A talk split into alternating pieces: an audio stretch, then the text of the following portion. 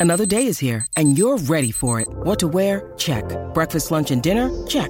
Planning for what's next and how to save for it? That's where Bank of America can help. For your financial to dos, Bank of America has experts ready to help get you closer to your goals.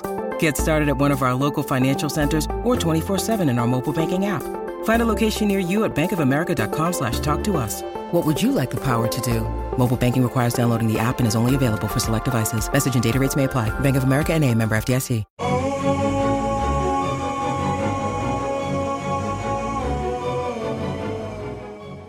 Bueno amigos, estamos empezando este podcast, el segundo podcast de Viva Mejor. El día de hoy tengo como invitado a Carlos González Hernández, como ya muchos escucharon nuestro primer podcast la semana pasada. Eh, esta semana pues tenemos ya varias preguntas de la gente. Carlos, ¿cómo ves? Ah, me parece bien, estamos listos para contestarlas. Perfecto. La primera pregunta nos hacen eh, una pregunta de, de- con respecto al programa de la semana pasada, Ajá. que estuvimos hablando de las emociones y cómo es importante Sí. para escoger a la gente y todo. Eh, nos hice esta pregunta de cómo le puede hacer uno cuando sientes la mala vibra, o sea, sientes esa emoción negativa de tus familiares. Eh, pero tienes que ver a esa persona porque pues es tu familia y, y, pues no es tan fácil, ¿verdad? Nomás no la voy a ver y ya. Claro, sí, es, es un problema grande, principalmente porque en nuestra familia nosotros no la escogimos, Exacto. sino fue impuesta. Nacimos en ella, nacimos con los papás que, que tuvimos, los hermanos, hermanas o, o tíos o tías no los escogimos, sino si son impuestos, que es, diferencia, es diferente a tener ah, amigos, las amistades uno las escoge. En este caso, con los familiares, tiene uno que tener ah, cierta inteligencia especial. ¿A qué me refiero? Me refiero a que necesitamos, ah, primero, sí, bueno, si la persona sabe acerca de la meditación, yo le recomendaría a esa persona que meditara unos 10 minutos antes el día que va a tener la entrevista o la convivencia familiar unos minutos para que estuviera en un estado de relajado, de paz, o un estado como le llamaríamos ah, neutro, en el cual no vienen muchas ideas, y que entonces ya ah, tiene la, ya el momento que llega la relación de, eh, el momento de presentarse, de ver a sus familiares, pues pase, la trate de pasar más o menos bien, ¿verdad? Por supuesto que habrá algunos problemas, a lo mejor si es que se siente muy mal, pero con la meditación le va a ir ayudando. Si una persona, claro, llevara años meditando, no tendría esa situación. Simplemente eh, las vibraciones ya hubiera aprendido a manejarlas. Y ahora, si esa persona, por ejemplo, eh, viene con su mala vibra y eso, ¿hay algo que pueda hacer la persona como para que eh, pueda amortiguar, digamos, esa mala vibra y no le afecte a la persona, aparte de, de meditar? La admiración. La admiración es ah, la solución a muchos problemas. Cuando nosotros admiramos a alguien, las dificultades, las barreras se quitan. Entonces, por eso yo digo que es importante eh, admirar a alguien. Uno dice, bueno, pero ¿cómo voy a admirar a una persona que tiene malas vibras contra mí, que no, que me cae mal, que yo veo que no nos llevamos bien? Bueno, en todas las personas siempre podemos encontrar, aunque sea una pequeña cosa que nos gusta. A lo mejor nos gusta de esa persona su peinado, y lo que debemos hacer es admirar su peinado, hablar de su peinado, expresar nuestro gusto, nuestra admiración por su peinado. Y de esa manera desviamos un poquito eh, la frustración de ambos lados o el coraje o la discordia y la comunicación puede ser posible. Ok, perfecto. Pues esperemos que eso conteste su pregunta de esta persona. La siguiente pregunta que tenemos es, eh, ¿por qué será que dice que a, veces siente días que se levanta bien deprimida, como que no le dan ganas de saber de nadie, y eso le provoca como ganas de mejor irse lejos y no saber nada de nadie?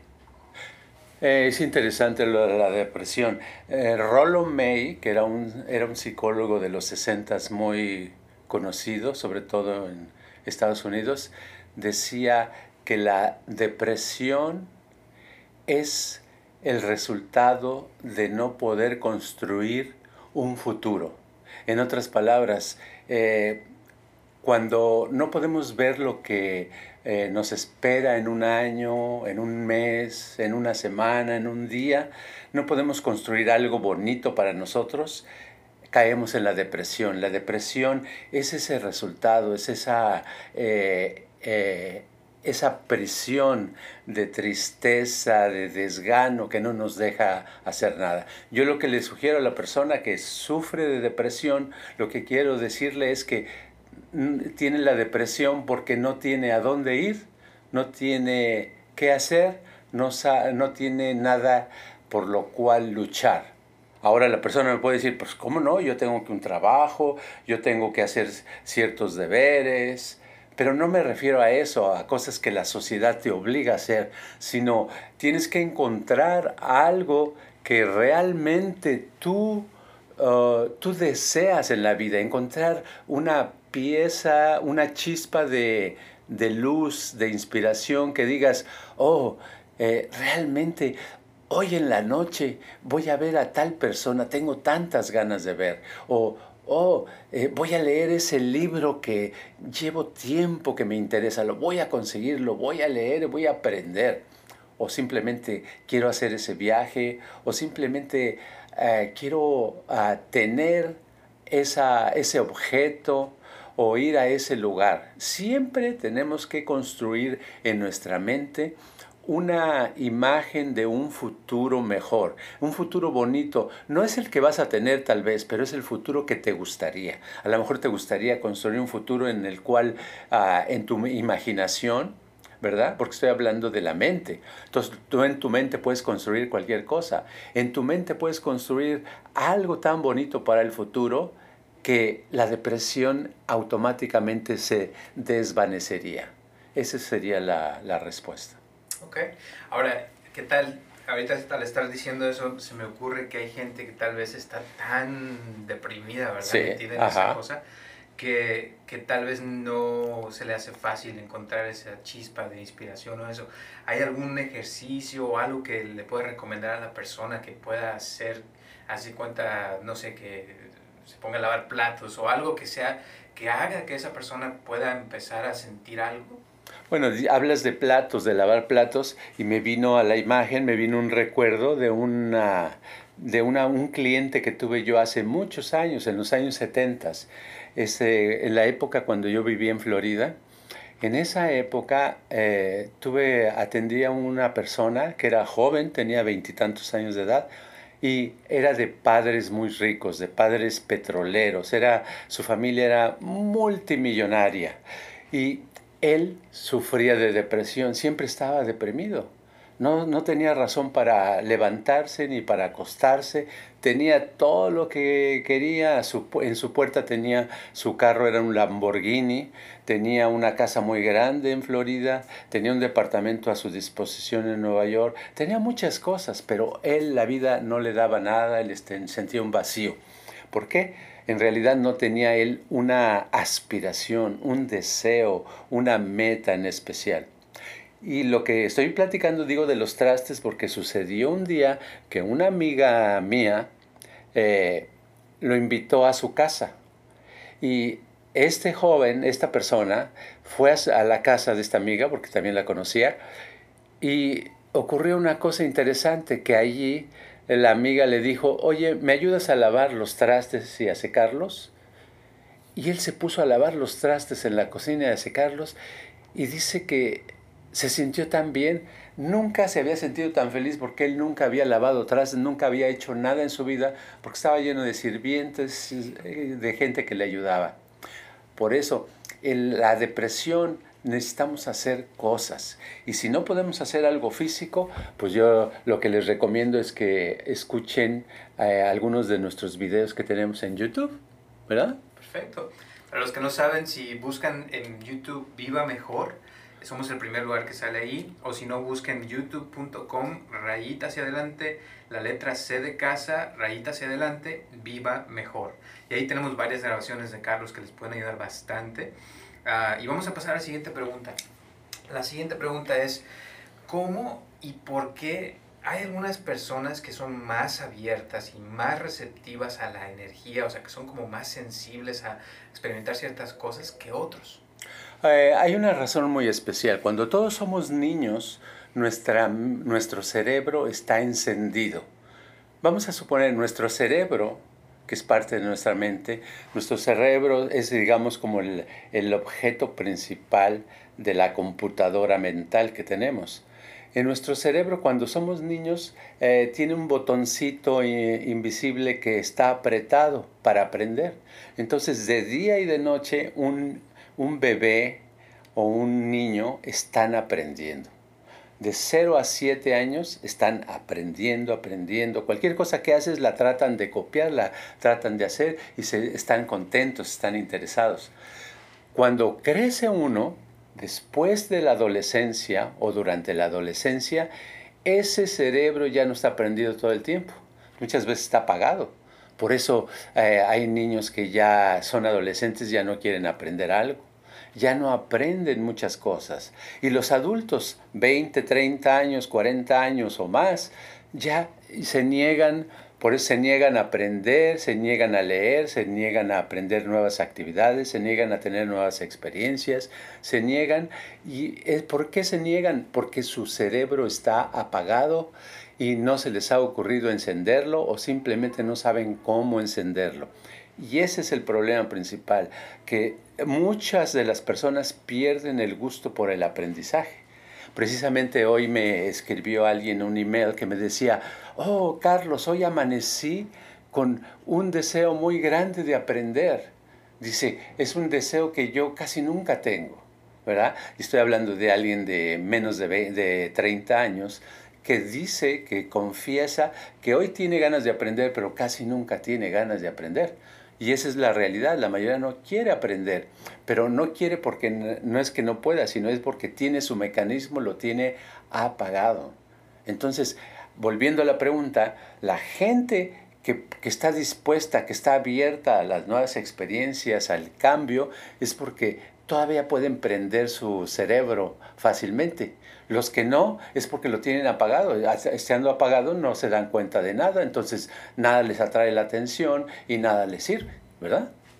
Ahorita que estabas hablando de eso, llega la imagen del, del, interés, o sea, como que el interés como sería como una energía, ¿no? Que la persona, porque los niños si lo ves, siempre están interesados, puede ser cualquier cosita y se interesan y pueden pasar horas a veces con una cosa, eh, hay veces por ejemplo en YouTube que ponen videos y pueden ver un video 10 veces, 100 veces y están interesados en eso, entonces se puede decir que la energía o sea, el, estar más sensible a la energía o más receptivo tiene que ver con el interés. Exactamente.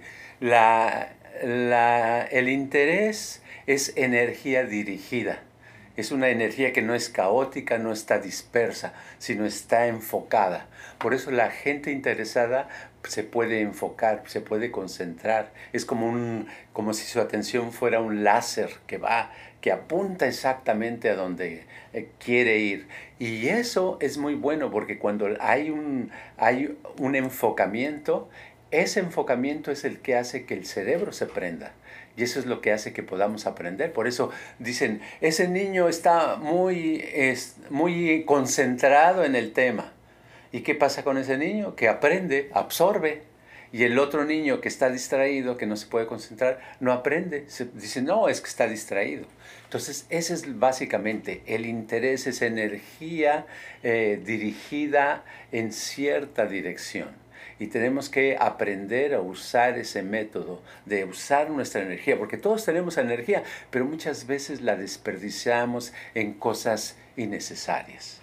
Ahora, eh, por ejemplo, alguien que ya tiene muchos años, a veces tal vez puede, como dices tú, después de los siete años ya pierde y se apaga esa parte que aprende.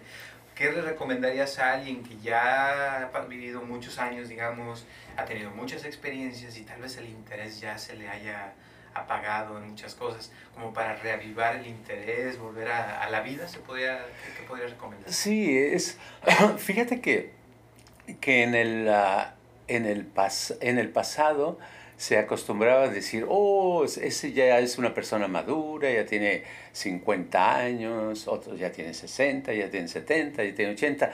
Es natural que no tenga interés, porque ya tuvo muchas experiencias.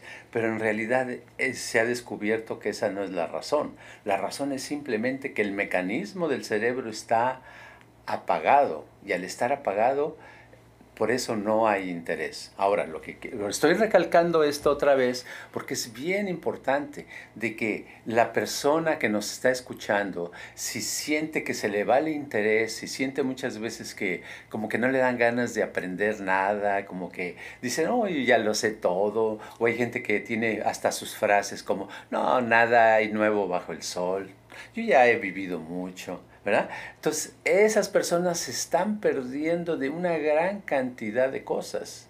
Y sobre todo, lo, lo principal que están aprendiendo es descubrir que su mente y su cerebro no tienen edad. Hasta los 90 o 100 años, una persona puede seguir aprendiendo y puede seguir moldeándose para volverse una, una mejor persona. Yo les recomiendo a la persona que ha perdido el interés y quiere recuperar algo de interés, que prenda su cerebro. ¿Cómo lo va a aprender?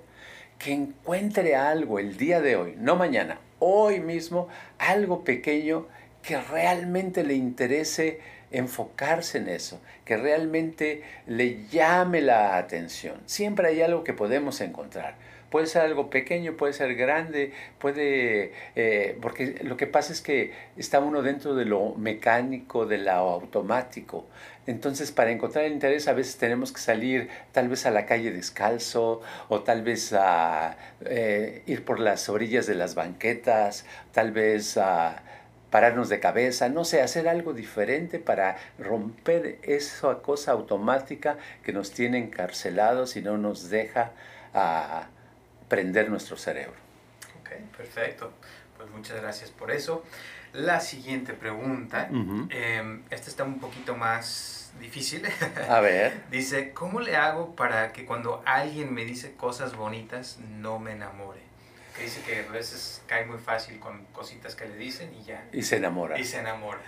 Oh, eso está muy bien. Este, más bien yo diría, uh, ¿cómo yo más bien le recomendaría que le enseñara a la demás gente a eso, a que si que los a la gente que le dicen cosas bonitas que se pudieran enamorar como esta persona se puede enamorar, porque enamorarse no es malo, es bueno. No importa si eh, las cosas bonitas te los dice eh, la persona más inteligente o más atractiva, o si te las dice un burro, es bueno enamorarse, ¿verdad? Pero enamorarse no significa caer esclavizado hacia esa persona. Enamorarse no significa tener y obsesionarse por esa persona. Enamorarse es una emoción de admiración, de alegría, es un sentimiento bonito. Entonces yo le diría que, ah, que no tiene ahí ningún problema. Al contrario, esa está muy bien que le pase eso. Perfecto. Muy bien. La, la, siguiente pregunta es, ¿cómo puede hacerle para ser fuerte? Porque dice que no quiere serle infiel a su pareja, eh, y sobre todo porque quiere respetar a su pareja, no tanto porque ya no la ama, sino que pues, quiere mantener el respeto. O sea, suena como que no está muy contenta con su pareja. Ok, se quiere mantener el respeto con su pareja, pero no serle, y no serle eh, infiel a su pareja. Porque ella tiene tiempo pues, con esta persona y pues dice que sí le están dando ganas de ser infiel, pero tampoco quiere hacerlo. Ok. Bueno, eh, el que esté pensando en serle infiel quiere decir que ya empezó a ser infiel. En el momento que pensamos, ¿verdad? Eh, decía Buda, decía que somos el resultado de todo lo que pensamos. Entonces, cuando nosotros empezamos con un pensamiento en una dirección, ya estamos llevándolo a cabo, ya estamos construyendo algo.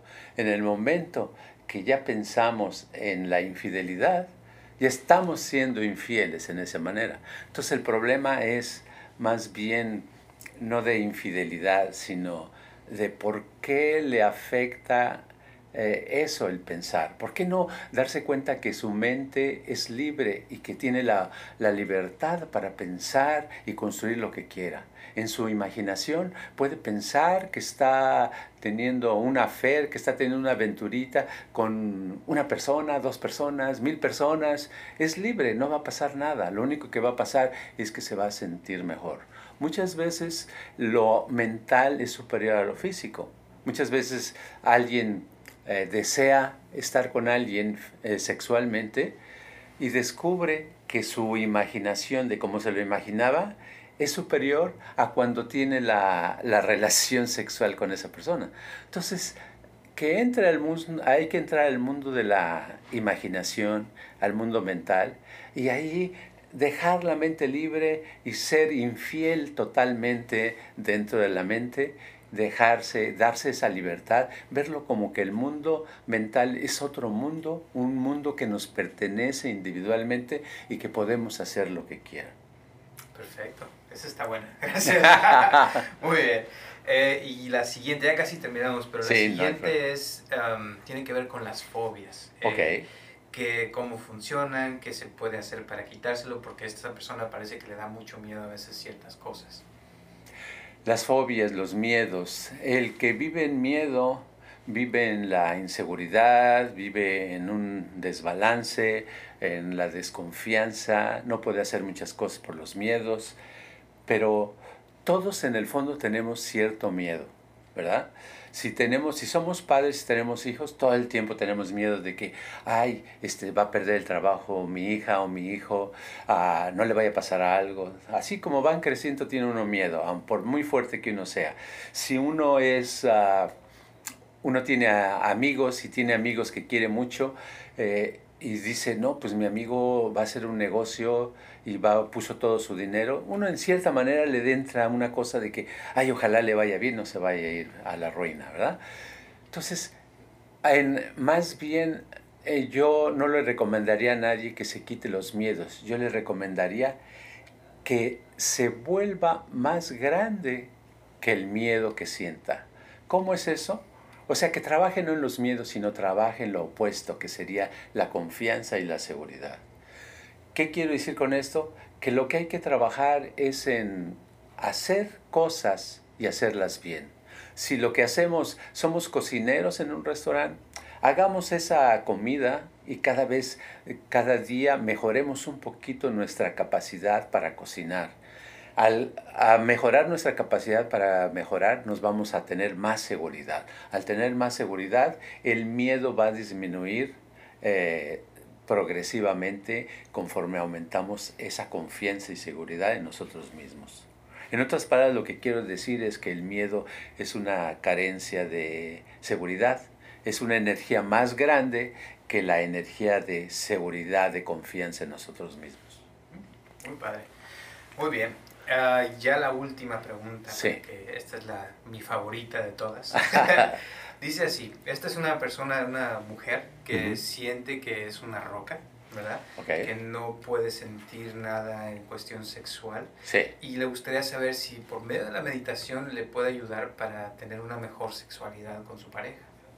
Ok, eh, para empezar, eh, hay un porcentaje muy grande de mujeres que fingen el orgasmo fingen el que sienten. Y eso es, lo que se le llama normalmente frigidez. Ahora, ¿qué lo causa? ¿Por qué es? ¿Qué sucede? Pues alguna vez hablaremos más ah, profundamente de eso, pero para contestar la pregunta ahorita lo que puedo decir es que la meditación es una clave para aumentar la sexualidad. La meditación es una técnica, es un método que fue desarrollado hace miles de años y que el propósito era conocerse a sí mismo o a sí misma. Por ejemplo, eh, voy a hablar unos segundos acerca de Buda. Buda eh, prometió, era una persona de una familia muy rica, tenía todos los placeres del mundo y un día se cansó de eso y se dio cuenta que había pobreza y sufrimiento en el mundo. Y un día se prometió a sí mismo que se iba a sentar y no se iba a mover hasta recordar todo su pasado. Entonces se, sentó a meditar bajo un árbol. Yo creo que tenía mucha sombrita o algo, estaba muy cómodo. y, se puso a meditar, pero ¿qué quiso decir, por, por meditar él? Se puso a ver hacia adentro de sí mismo, a ver a su mente, a ver todos los pensamientos que tenía, todas las emociones que sentía, todas las sensaciones que ocurrían. Y él se dio cuenta, al hacer esto, de todas, de muchas, muchas cosas que había vivido, que había pensado, etc. ¿Y por qué menciono esto con relación a la pregunta? Lo menciono porque quiero decir que la meditación te hace más sensible. Una persona que, que medita bien, que agarra, entre más medita y medita apropiadamente, se vuelve más sensible a los sentidos, puede disfrutar más de un chocolate o de algo salado, eh, de la comida. Su, tacto, lo que toca, puede tocar mejor lo, lo áspero, lo, lo grasoso, lo suave, lo, rígido, lo duro, lo blando. Puede ver mejor los colores, puede escuchar mejor los sonidos y distinguir, y puede oler olores muy bonitos. O sea que los sentidos se desarrollan y lo que se necesita para sentir más sexualidad es desarrollar los sentidos, porque los sentidos son los que nos dan la sexualidad, están conectados. Entonces necesitamos poder sentir placer más intensamente en esos sentidos y lo tenemos que hacer a través de la meditación. A través de la meditación, practicando, llegaremos a un momento de que podamos aumentar la sexualidad. De hecho, alguien que medita suficiente eh, se le desarrolla y después le pasa lo contrario, se vuelve muy sexual y después hay que estarlo deteniendo a esa persona. Ok, una pregunta, si hay, por ejemplo, alguna técnica dentro de la meditación que puedes recomendarle a la persona, en este caso, para que pueda enfocarse más en esa área o simplemente que lo haga normal, sentarse y concentrarse? Bueno, yo le, le le, este, le recomendaría que se concentre, si eh, ya sea, no importa si es mujer o hombre, que se concentre al estar meditando, enfoque su atención únicamente a, a la parte que en la, entre, en la cultura hindú le llamaban los chakras. Y hay un chakra entre las piernas en la parte sexual donde está una energía. Entonces nada más concentrarse mentalmente en ese punto mientras está concentrando y poder hacer esa parte, poderla cambiar de frío a tibio, frío a tibio sentir una sensación ahí eh, tibia o caliente en, un punto entre las piernas, ese sería lo que yo eh, aconsejaría. Eso. Y otra última receta, que hay muchas, pero otra que les daría también es que se imagine a la persona, que se imagine que está teniendo, cuando esté meditando, se imagine que está en otro lugar, en otra época, en otra eh, en otro lugar, en otro espacio, se imagine eh, abrazando, besándose con alguien que le guste y sintiendo sensaciones agradables. Eso es todo, pero claro, lo tiene que hacer seguido, a menudo, hasta que se vayan despertando esas energías, porque hay energías que están bloqueadas y por eso no se puede disfrutar del sexo. Y hablando de eso, de energías bloqueadas, sería, podría ser también que la persona traiga algún trauma, como dicen a veces, de, la niñez y eso, y crees que con esto se le pueda desvanecer. Sí, los traumas, lo que le haya pasado a la persona, ya pasó. Hace cuenta, eh, me estoy acordando de una mujer que dice, oh, yo de cuando era, tenía 12 años, eh, me violó un primo y quedé mal, desde entonces la vida es va, va, y no quiero saber nada de los hombres. O sea, le quedó un trauma. Luego, con el tiempo, llega otra mujer que dice, o le pregunto, ¿alguna vez te ha pasado algo sexual mal o una violación o algo? Dice, oh sí, dice, yo cuando vivía en el campo, tenía yo 15 años, tres hombres me violaron.